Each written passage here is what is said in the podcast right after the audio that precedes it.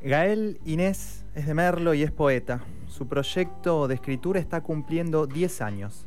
Lleva publicado un número infinito de fanzines, plaquetas, poemarios. Es referencia y es partícipe de la escena siempre urgente de la poesía mutanta.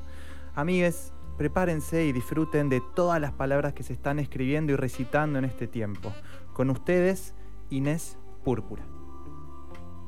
Mi corazón es también tu casa. Detrás de la niebla vemos como nuestras manos enlazadas forman aves.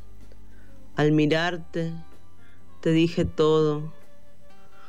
Nuestro amor no es una catástrofe ni una salvación, es lo que edificó el viento.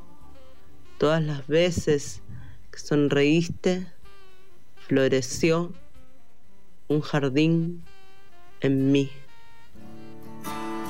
Inés Púrpura.